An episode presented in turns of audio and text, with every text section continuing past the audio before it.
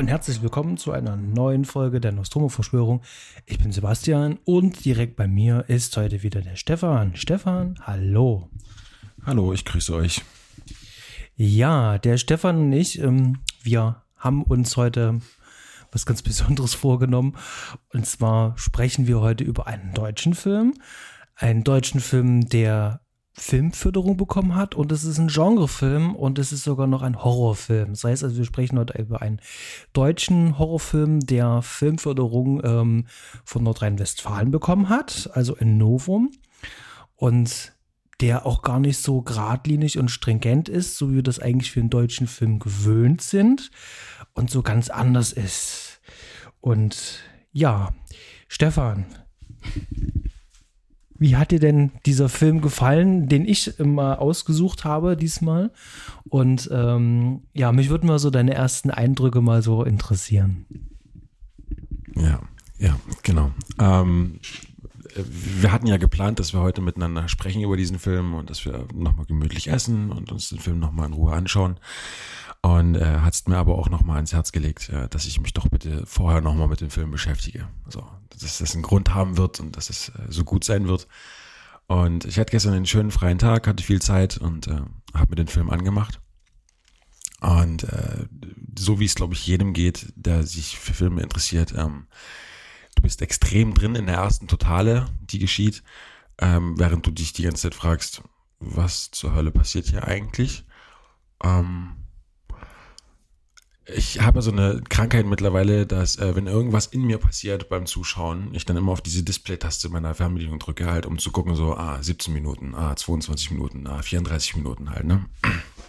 Und ich hatte äh, bei der 22. Minute hatte ich das Gefühl, ich bin extrem drin und ich will unbedingt wissen, was hier passiert. Und habe mich extrem konzentriert. Und exakt zehn Minuten später habe ich beschlossen, dass ich einfach aufhöre nachzudenken äh, und es einfach nur fließen lasse und äh, nicht versuche, mir hier zu viel Gedanken zu machen, denn der Film wird es mir nicht einfach machen. Und äh, dementsprechend habe ich es erstmal fließen lassen. War auch gut so. Äh, und dann war das perfekt, dass ich mir heute nochmal richtig Gedanken machen konnte. Also das ist ein Film, den man nicht einfach so wegsnackt. Äh, den muss man sich mindestens, mindestens zweimal anschauen. Und ich glaube, es ist auch ganz gut, wenn man äh, am Anfang erstmal komplett frei bleibt, sich nichts durchliest, sich nichts anschaut, ähm, sich nichts antießt und äh, dann einfach reinspringt. Denn so richtig greifen wird man es eh nicht. Also, aber es ist sehr, sehr beeindruckend. Extrem. Er hat mir sehr gefallen.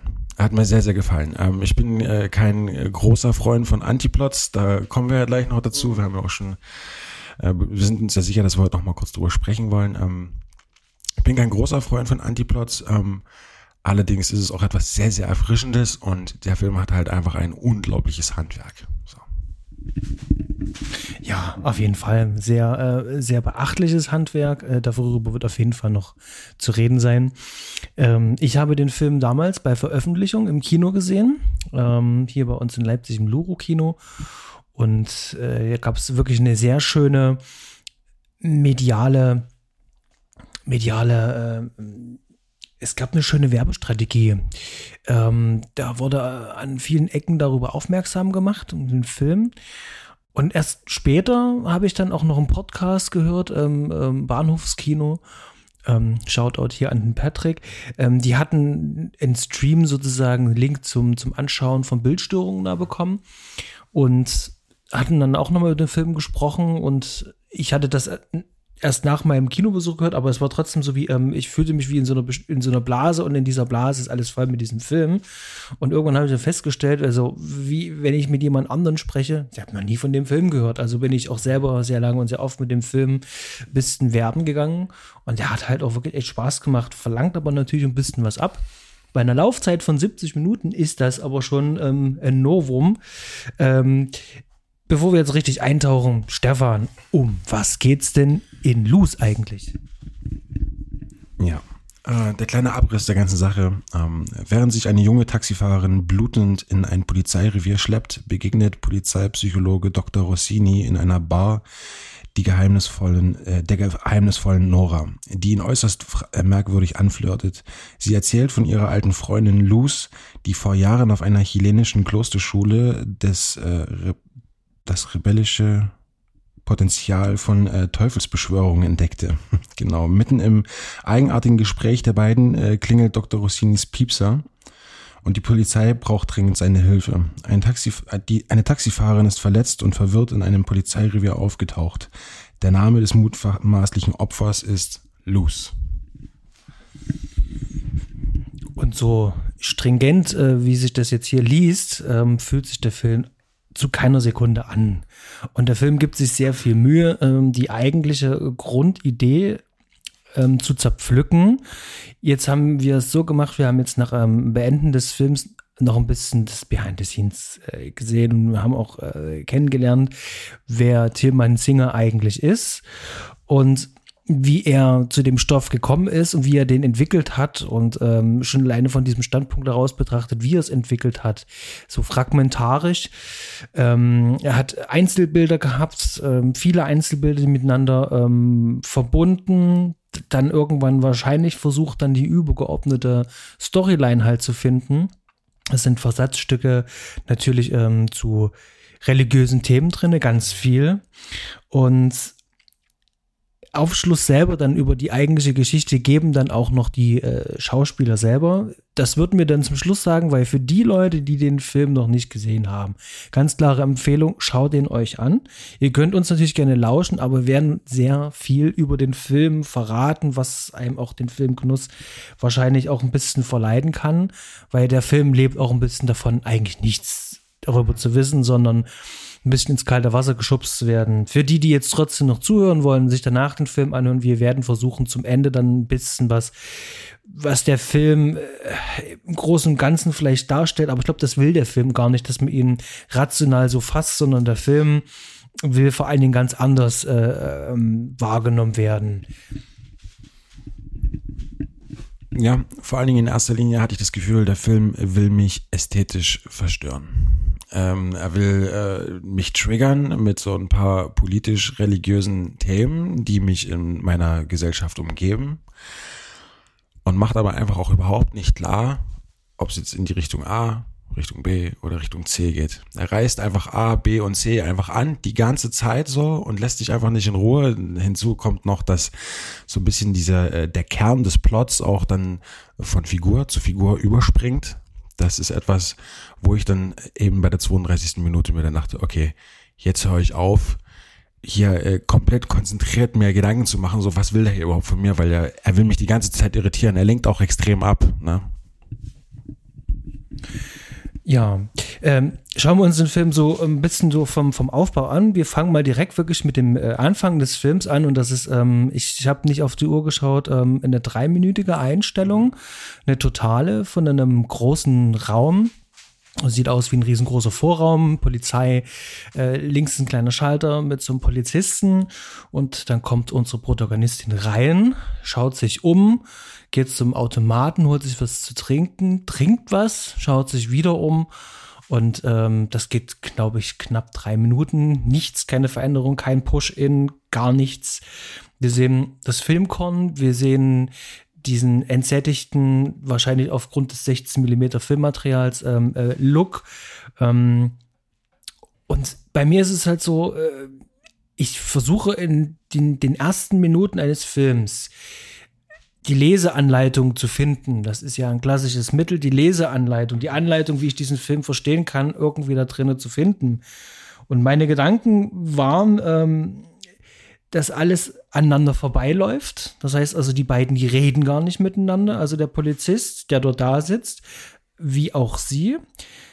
Und wir haben hier eine Sprachbarriere, die auch etabliert wird. Und ich finde das spannend, allerdings ist es keine Leseanleitung für den Film, aber es ist etwas, was den Film ständig durchzieht halt. Wir haben ständig eine Sprachbarriere. Äh, Sprache spielt tatsächlich nur eine untergeordnete Rolle. Ja, eigentlich per se. Die ist unwichtig, die Sprache, wenn man es genau nimmt. Ähm, und wir müssen sozusagen ähm, einen, einen anderen universellen Weg finden, ähm, ähm, miteinander zu kommunizieren, um den Film verstehen zu können, auch innerhalb des Films. Ähm, und da sind ganz, ganz, ganz viele kleine Dinge drin, die im weiteren Verlauf des Films das intensivieren und steigern, dass wir ähm, den Film über Bilder verstehen, aber auch ganz viel über Sound und ganz viel über Ton. Und nach dieser langen Einstellung geht der Film eigentlich wirklich erst richtig los. Wir sind in einer Bar und da gibt es eine ganze Menge zu erzählen, Stefan.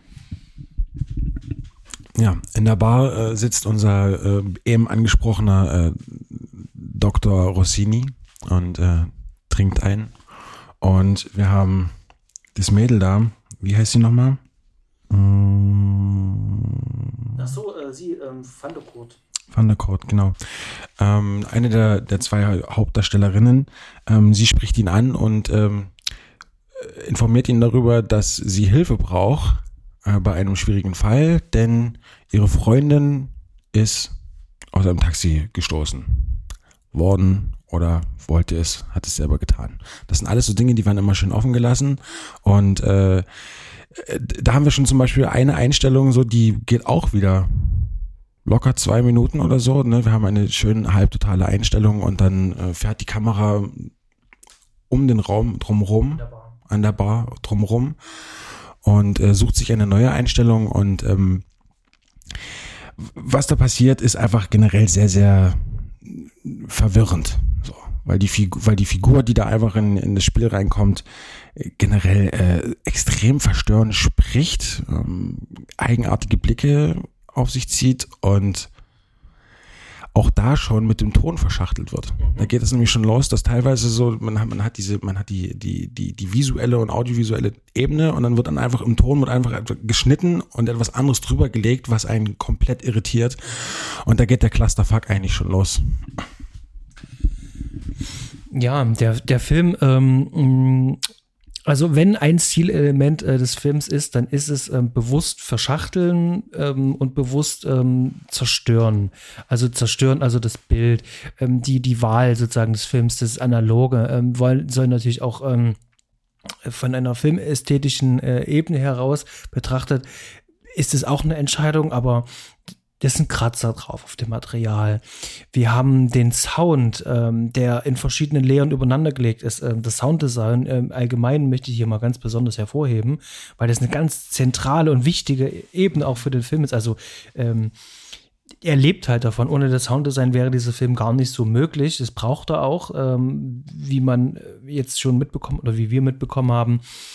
Ähm, der Film hatte ja nicht wirklich viel Geld, auch wenn er Medienförderung bekommen hat.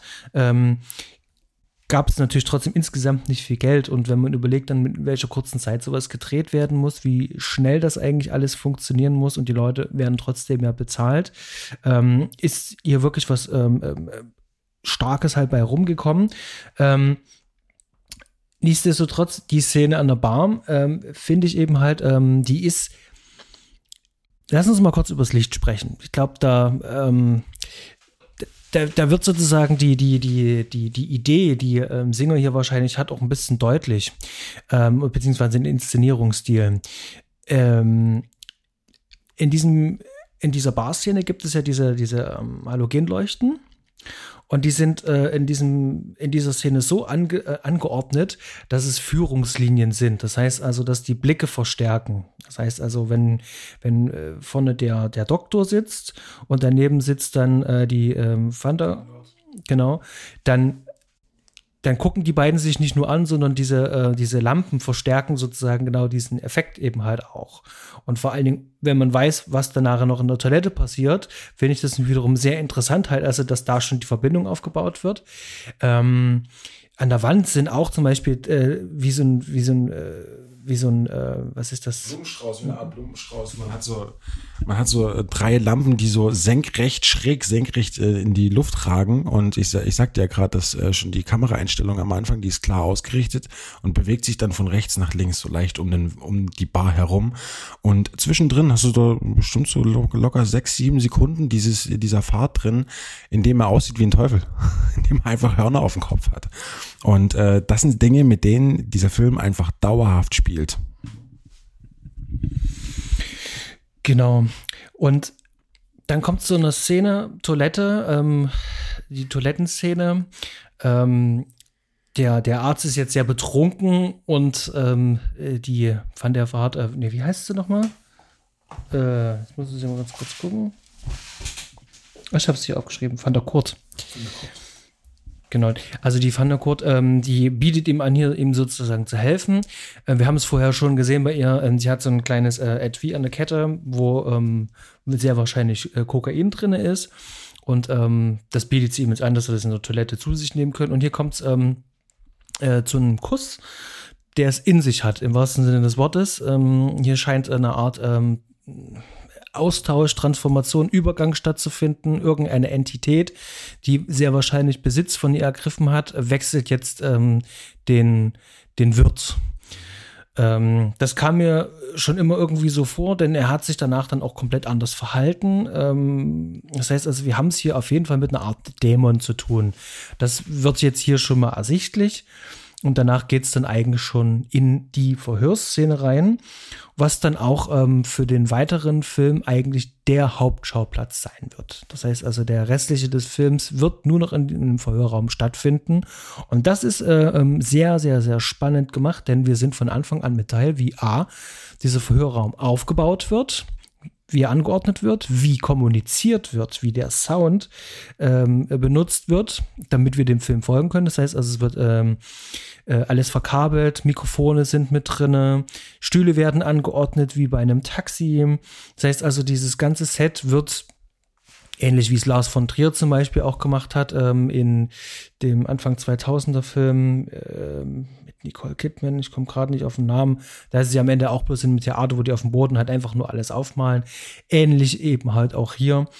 Ähm, und wir kriegen diesen Film ab dann auch richtig erklärt. Also wir wissen ganz genau, wie es funktioniert und ähm, wir probieren auch mal aus. Wir machen ein paar Tests halt innerhalb des Films. Können Sie mich hören? Mikrofon, äh, Quatsch, äh, das, äh, der Abhörstecker ist im Ohr von dem Doktor und all so eine Sachen. Der gibt uns die komplette Zeit, gibt er uns ja schon mit, wie er jetzt gleich kommunizieren wird, damit wir vor allen Dingen halt auch Geld sparen können. Der Film will immer Geld sparen, er muss Geld sparen. Wir können keine Szenenwechsel machen und ja, und jetzt wird es richtig spannend und vor allem jetzt wird es richtig verrückt. Ja, ja, genau, das wollte ich nämlich auch gerade sagen. Einerseits kriegen wir erklärt, wie das jetzt hier laufen wird und andererseits wird es ab dem Moment einfach so richtig wild. So, es wird richtig wild, weil man auch das Gefühl hat, dass ab jetzt, ähm, also ab dem Moment, wo wir in diesem Raum sind, hatte ich das Gefühl, dass die Hauptfigur sich auch drei, vier Mal wechselt. Und ähm, nochmal ganz kurz, bevor es in diesen Raum reingeht, äh, in der Toilettenszene. Ich möchte jetzt nicht ganz spoilern, was passiert, aber du weißt, da, da dreht sich dann jemand um und dieser Film macht generell etwas. Ähm, der Film verortet für dich eine Szene. Du lernst diese Szene kennen, du gewöhnst dich an die Szene und nach anderthalb Minuten wird die Perspektive geändert oder die Figur steht in einer anderen Perspektive, dreht sich einfach in einer Form um, die dir eine Information gibt, die für dich den gesamten Film komplett um 180 Grad dreht, sodass du manchmal das Gefühl hast, okay, Moment mal, ist das jetzt die Hauptfigur? Ist das die Hauptfigur? Das könnte auch die Hauptfigur sein. Und ähm, ab dem Moment, wo wir dann äh, in diesem in diesem Raum drin sind und er dir auch kurz das Gefühl gibt, so er erklärt dir alles, ne, dass dass jetzt alles ordentlich abgesteckt ist, so man hat so kurz das Gefühl der Sicherheit. Das war nämlich auch der Moment, wo ich so motiviert war und mir dachte so, jetzt bin ich genau drin und ich will wissen, wer was ist jetzt hier los. Das war aber nach zehn Minuten vorbei. Nach zehn Minuten habe ich dann innerlich komplett aufgegeben, so weil es einfach nur noch hin und her springt und ein richtiger Clusterfuck wird. Ich versuche es kurz zusammenzufassen. Ähm, es wird ein Verhör stattfinden. Der Doktor, der gerade eben noch in der Bar war, mit der Van der Kurt, die, der ist jetzt dort und soll ähm, mit einer Art äh, Hypnosetherapie, Hypnoseverhör, soll der jetzt Luz befragen, ähm, was vorgefallen ist bei diesem Unfall. Äh, in diesem Raum gibt es jemanden, der Abhörspezialist ist, der das alles verkabelt, ähm, so eine Art wie Toningenieur fast schon, der sitzt in dem Raum selber mit drinne, in einem kleinen Kämmerchen und äh, die äh, Polizeikommissarin und Genau, und dann geht's eigentlich schon los. Ähm, er hypnotisiert sie, dann haben wir schwarz, wir hören einfach nur. Ähm, er gibt sozusagen genau die Punkte eben halt äh, für uns halt vor, wie, wie sie uns Informationen übermitteln kann, welche Stimmen er hören kann. Also äh, sie hat ja Stimmen im Kopf, sie hat bestimmte Dinge erlebt, die sollen wir als Zuschauer sozusagen vermittelt bekommen. Und äh, er übernimmt sozusagen hier die übersetzende Rolle. Und das macht er auf eine sehr clevere Art und Weise, indem er einfach in eine, äh, man hört ihn sprechen in einem schwarzen Bild und er sagt einfach nur, Luz, wenn ein Blinder in diesem Taxi sitzen würde, ähm, was würde er hören? Und ab dem Moment, das ist das, was du meintest, ohne diesem Sounddesign, was einfach großartig ist, würde dieser Film in seiner Limitierung einfach komplett absterben. Also du würdest einfach irgendwann die Energie verlieren, hier drin zu bleiben. Der Ton triggert dich in diesem Raum einfach extrem und es wird von Minute zu Minute wird es einfach immer, immer stärker. Wir haben ja dann noch einen Dolmetscher noch mit bei, der hinten in so, in so einer Kabine drin sitzt. Zu dieser Kabine möchte ich auch noch sagen, ähm, kameratechnisch, er, er benutzt auch oft äh, sehr objektive Kameraeinstellungen. Ne? Also es wird alles sehr in die Mitte platziert. Und ähm, der Typ, der da drin sitzt, der Übersetzer, der kann ja Spanisch, der kann Deutsch und so weiter und so fort halt, ne? Der sagt ja auch, ich kann beide Sprachen. Ähm, und er kommt dann auch manchmal noch über das Gesprochene von den Dialogen, wird er noch drüber gelegt ähm, zu dem Punkt verschachtelte Tonsequenzen. Genau. Und die, die, die Ereignisse überschlagen sich jetzt nur in dem Raum. Das passiert jetzt äh, sehr viel und ähm, wir haben Rückblenden. In diesen Rückblenden wird uns viel über Luz selber erzählt. Äh, es wird viel über dieses Kloster nochmal erzählt. Dann gibt es hier einen sehr markigen Spruch, äh, was so, so ein bisschen so eine ähm, verstörende Variante äh, eines Vaterunsers ist. Mhm. Ähm, und der Dolmetscher äh, weigert sich dann auch, das dann äh, noch ein zweites und drittes Mal zu übersetzen. Und hier merken wir auch schon, ähm, das scheint was Böse sein. Also hier kann man irgendjemanden herbeirufen, herbeiführen. Und ich hatte mir das auch in meinen Notizen auch so aufgeschrieben. Ähm, äh, Luz kann einen Dämon herbeiführen und das muss er halt auch mehrfach schon getan haben. Also sie versucht einen zu rufen und in meinen Notizen steht das drin, aber ich wusste nie so genau zu diesem Zeitpunkt so, wie funktioniert das jetzt? Bis ich irgendwann gemerkt habe, okay, vielleicht ist ja doch einer da, denn wir haben ja jemanden, der sich schon in diesem Raum befindet, der nur noch ein Wirt ist. Also der beherbergt ja schon jemanden anderen. Ähm, und dieses ganze Verhör ist am Ende eigentlich so wie so eine Art ähm, Kennenlerngespräch, so ein erstes Kennenlernen.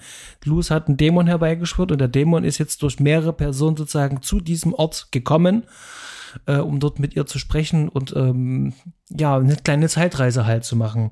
Das finde ich äh, äh, sehr spannend.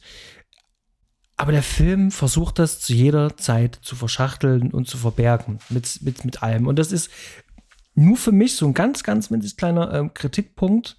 Ähm, dieses äh, ähm, anhaltende Verschachteln. Das mag spannend sein, aber hier ist es tatsächlich einfach ähm, die eigentliche Story ähm, ist jetzt nicht groß genug. Die ist nicht, ähm, die ist nicht äh, ausfüllend genug. Deswegen müssen wir die Stilelemente wie analogen Sound, analogen Film, ähm, das Licht, ähm, die Dialoge, dieses Ausgestellte, dieses ähm, das Schneiden des Tons. Das, das Schneiden des Tons, also das Distorten. Die, wir müssen das alles ausstellen und äh, so drüberlegen. Das heißt also, wir blähen den Film ein ganz kleines bisschen auf und trotzdem ergibt das wieder auch für sich wiederum Sinn. Also es macht auch den Reiz des Films wieder aus. Also es ist schon ein bisschen artifiziell, aber auch nicht zu krass, dass ich jetzt das Gefühl habe, ähm, der Film will mich verlieren.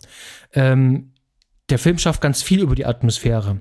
Und das rechne ich dem Film halt hoch an. Aber das Drehbuch, ich glaube, da also nicht ich glaube, sondern also für mich persönlich da fehlt mir noch ein kleines bisschen was, weil ich diese Mechanismen des, äh, des, des, des Torten sozusagen spüre.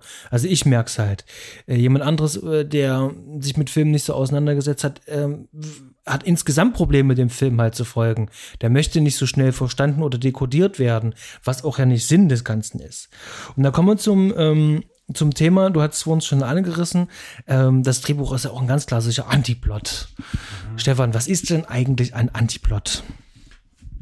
Ja, ich möchte mich da jetzt auch nicht ewig drin verlieren. Ne? Ich möchte das mal kurz runterbrechen. Ein Antiplot funktioniert einfach so wie, so blöd es klingt, die klassischen Plots nicht funktionieren. Wir haben äh, keinen klassisch definierbaren Helden, wir haben äh, kein äh, klassisch definierbares Ende, wir haben auch nicht die klassische Struktur, dass wir einen, ähm, eine Exposition haben, dann kriegen wir ein Setup, dann kriegen wir ein Payoff, ein Build-up und dann in, in, ein Climax. Das macht der Film einfach überhaupt nicht, die ganze Zeit nicht. Wenn du diesen Film, der geht 70 Minuten und wenn du äh, versuchen würdest, mal rauszufinden, wo ist denn hier das Setup, der könnte überall sein. Der könnte sogar am Ende des Films sein und das ist einfach das Chaos in dieser ganzen Sache. Das ist jetzt sehr, sehr simpel runtergebrochen. Das würden manche noch sehr, sehr viel definierter nochmal ausschmücken, aber ähm, auch wir haben keine klassischen ähm, Beatstrukturen. Ne? Also man sagt ja im Drehbuchschreiben immer so, jeder Satz, jeder gesprochene Satz der beiden Figuren ist ja immer ein Beat. Es folgt der Beat auf Beat auf Beat.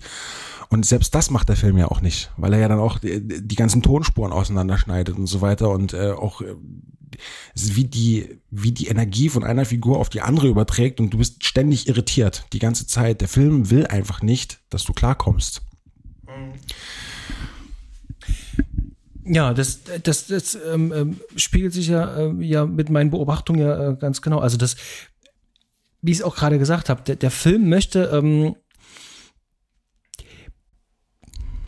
der hat nicht so eine klare ähm, ähm messerscharfe Struktur. Der Film ist ein Geflecht. So nehme ich den Film wahr. Es ist ein Geflecht. Das sind ganz viele starke ähm, visuelle Komponenten, die miteinander verbunden und verknüpft werden. Ähm, und daraus, und das, das ist, was vor uns mein Kritikpunkt war, jetzt auch für mich so, ähm, äh, auch das Positive und das, was den Film so besonders halt auch für mich macht hat, da schöpft das seine ganze volle Kraft halt raus. Äh, das ist äh, ähnlich wie bei einem Gemälde. Ja, wenn ich mir ein größeres Gemälde halt anschaue, dann schaue ich da nicht eins, zwei Minuten hin und sage so, alles klar, hier geht's um die göttliche Komödie oder hier geht's jetzt um Dantes Inferno, äh, hier geht's um eine Frau oder was weiß ich eben halt, sondern ähm, wir haben hier ganz viele Ideen drinne, die zu was komplett Neuen versponnen werden und wir selber müssen uns Gedanken machen. Wir selber sind gefragt. Wir müssen uns Gedanken machen und der Film gibt uns ganz viel Zeit, dass wir uns Gedanken machen können.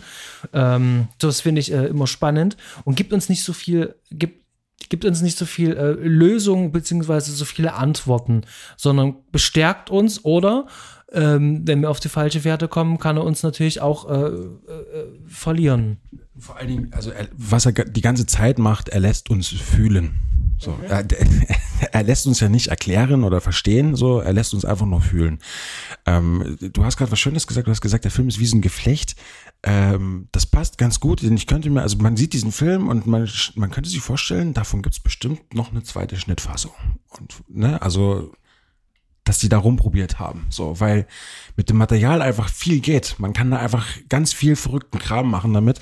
Ähm, um, und aber auch, um mal kurz negativ müssen zu werden, was den Punkt angeht, so der Dr. Rossini, also der, der Schauspieler des Dr. Rossini, der hat auch gesagt, ja, ich verstehe, was du hier machst. Also ne, unter der Prämisse, dass ich nicht verstehe, was du hier machst, aber es wäre auch ganz schön, wenn ich mal checken würde, worum es hier überhaupt geht. Ähm, und das macht aber der Regisseur ganz, ganz äh, bewusst nicht. Also es ist fast wie ein Statement, ähm, wie, wie hat er gesagt? Ähm, es ist, er, er mag diese klassische Art und Weise zu arbeiten nicht. Es ist fast wie ein Statement gegen äh, die klassische Arbeit von ja, den klassischen Plotstrukturen. Und jetzt möchte ich ganz gerne mal einen Bogen machen und zwar eine ganz andere Richtung, nämlich zu meinen äh, Anfangsworten, als ich gesagt habe, das ist ein deutscher Film, ein deutscher Genrefilm, der Filmförderung bekommen hat. Ähm, wir sind jetzt hier im Jahre 2021. Jan Böhmermann hat ähm, vor nicht mal einer Woche ein ähm, interessantes und spannendes Video gemacht zum Thema Filmförderung. Das haue ich euch in die Show Notes, wie eigentlich deutsche Filmförderung funktioniert grob runtergebrochen hat es natürlich und ein bisschen auch überspitzt. Und auch ähm, die Filmförderung äh, in NRW äh, kommt dabei auch nicht sehr gut weg. Da ist dieser Film hier tatsächlich wirklich ein Novum. Also gerade wenn man sieht, was in Deutschland veröffentlicht wird, wie es veröffentlicht wird, wo die Fördergelder eigentlich hingehen und ähm, ob das nur ähm, zwei Ohrkätzchen oder äh, ihr wisst sicherlich, ähm, worauf wir hinaus wollen. Ähm, das ist hier eine Antithese zum deutschen Film, der wiederum deutsche Filmförderung bekommen hat. Und das finde ich äh, ähm, sehr bemerkenswert, dass das überhaupt funktioniert. Also wie das dazu gekommen ist. Wenn ich dann denke, wie lange hier so ein äh, Drehbuch äh, in der Förderungsphase stecken kann, bis zu sieben Jahre, ist, ist hier gar keine Seltenheit. Und da finde ich das wirklich schon beachtlich, dass hier mit einem äh, ähm, sehr ähm, fragmentarischen das ist vielleicht das falsche Wort, aber mit so einem Drehbuch du hier tatsächlich durchkommst und das finde ich halt auch gut und das ist äh, kein Kritik äh, oder irgendwas, sondern das ist tatsächlich, ähm, ich finde es wirklich sehr, sehr, äh, sehr, sehr, sehr spannend, dass gerade in, in, so einer Diskussion, der wir uns befinden gerade, ähm, es eben halt auch ein paar Ausreißer gibt, vor allem im Genrefilm, was ja auch an sich auch mal ein schönes Thema wäre, Genrefilm im deutschen Film ist ja sehr selten. Und wenn es das halt gibt, ähm, dann läuft es meist unter Radar. Mir fällt jetzt zum Beispiel noch der Nachtmar ein, zum Beispiel. Ähm, genau, und da reiht sich der Film eben halt mit ein. Ähm, unabhängig jetzt dazu, ähm, der Film hat ja eine schöne Wertigkeit. Da haben wir schon drüber gesprochen, die der Film auch für sich auch ausspielt. Ähm, der Film ist gedreht auf 16 mm Film. Also sie haben noch eine ganz alte Ari ähm, 16 mm Kamera, dann ähm, auf Kodak Film geprintet. Also der, der, hat so eine Griffigkeit, der ist so haptisch, so eine schöne Grobkörnigkeit. Äh, wir haben ja hier von Bildstörungen hier die Blu-ray vorliegen und das ist ähm, wunderbar halt auch abgetastet. Also es ist genauso wie es sein soll. Da kann man wirklich sagen, es ist sehr schön dass wir in einem digitalen Zeitalter analogen Film so genießen können. Ähm, klingt wie ein Widerspruch an sich, aber das macht schon wirklich Spaß. Und ähm, auch der Ton äh, ist so schön analog und der Film zeigt uns auch im Film, dass dort auch analog gearbeitet wird mit Bandrekordern. Und da habe ich jetzt äh, eine Frage auch an dich, so als ähm, als Filmfan. Also ich meine, du magst ja auch ähm, viel computergeneriertes, wenn es gut gemacht ist, weil du es selber machst. Du machst selber 3D-Animationen. Äh, ähm, wie ist denn so deine Verbindung mit diesem analogen, dieses analoge? Greift dich das? Ist das wirklich ähm, ein Stilelement, ähm, was ein Film automatisch äh, für dich äh, aufwertet? Oder ist das so, ähm, ich sag mal so ein bisschen, weil es gerade auch trendy ist, auch digitales äh, Material auch ähm, analog aussehen zu lassen? Oder ist dir das doch einfach egal? Wie, wie, wie siehst du das? Und gerade in Bezug natürlich auch auf den Film. Funktioniert das dann auch bei dem Film? Ähm, das kann ich ganz klar beantworten. Für mich, ich, ich finde das absolut äh, lecker. Ähm, ich, ich liebe das. Ähm, ich liebe digitale Filme genauso viel wie solche Filme. Ich muss sagen, äh, wenn wir die erste Kameraeinstellung haben, wie sie da reinkommt in diesen Riesenraum, äh, äh, ohne Mist, das Ganze hat sich angefühlt nach DDR. So, einfach dieser ganze Look. Und das ist so ein bisschen, das ist einfach so ein Geschmack. Das ist wie, als würdest du einfach in einen gewissen Apfel aus einer gewissen Region beißen, der nur so schmeckt, wenn er aus dieser Region kommt halt so. Und das ist, das ist genau das. Also für mich ist das äh, ganz, ganz toll und äh, was du bei, bei diesem Film auch extrem merkst, ist, dass dieses äh, Analoge hier nicht gefaked wurde. Mhm. Das ist halt wirklich echtes Korn ist und das Korn ist wirklich krass. Also ich habe selten ähm, so ein schönes Filmkorn gesehen. Ähm, und das macht was mit der Welt, ne? Weil die Räume sind halt generell, also ähm, die, die Räume sind schon etwas älter. Das ist ein Altbau, in dem alles äh, stattfindet. Und mit diesem Look äh, bringt dich das wirklich tatsächlich in eine Zeit, ähm, die dich aus dem heutigen Hier und Jetzt auf jeden Fall rausholt. Und das, das, äh, das ist absolut genießbar. Es ist absolut richtig, richtig schön.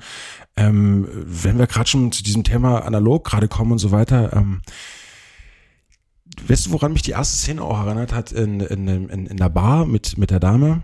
Ähm, das war für mich schon irgendwie ein bisschen Tarantino-like. So irgendwie. Es hat mich, es hat mich irgendwie an die Machart so ein bisschen erinnert. Hat einfach diese verschrobenen Figuren auch halt, ja, dieses, dieses, dieses, komische Getue von den Figuren. Sie kommen da einfach rein und die stellen die Welt auf den Kopf und die Art und Weise, wie er mit Licht, dem Korn und der Kamera, die Kamerabewegung auch so, wie sauber der Grip gemacht wurde, ne? Also, ähm, das ist einfach das pure Filmhandwerk und es hat mich hin und wieder tatsächlich äh, auch an, an Tarantino erinnert, vor allen Dingen auch wenn ich dieses Bild hier gerade sehe. Ähm, da gibt's so zwei, drei Einstellungen dann auch in, in, in dem Verhörraum, auch mit dem, mit dem Dude, der in der Box drin sitzt und sowas. Also irgendwie hat mich das so ein bisschen an diese Machart erinnert. Da sprichst du was Gutes an. Ähm, ich glaube, dass äh, Tilman Singer auf jeden Fall äh, viele Einflüsse hatte. Nicht zuletzt David Lynch. Also das, denke ich, kann man schon ganz gut ähm, adressieren. Ähm, gleichwohl ich äh, manchmal auch Einstellungen hatte, da will Kubrick mit Shining anklopfen.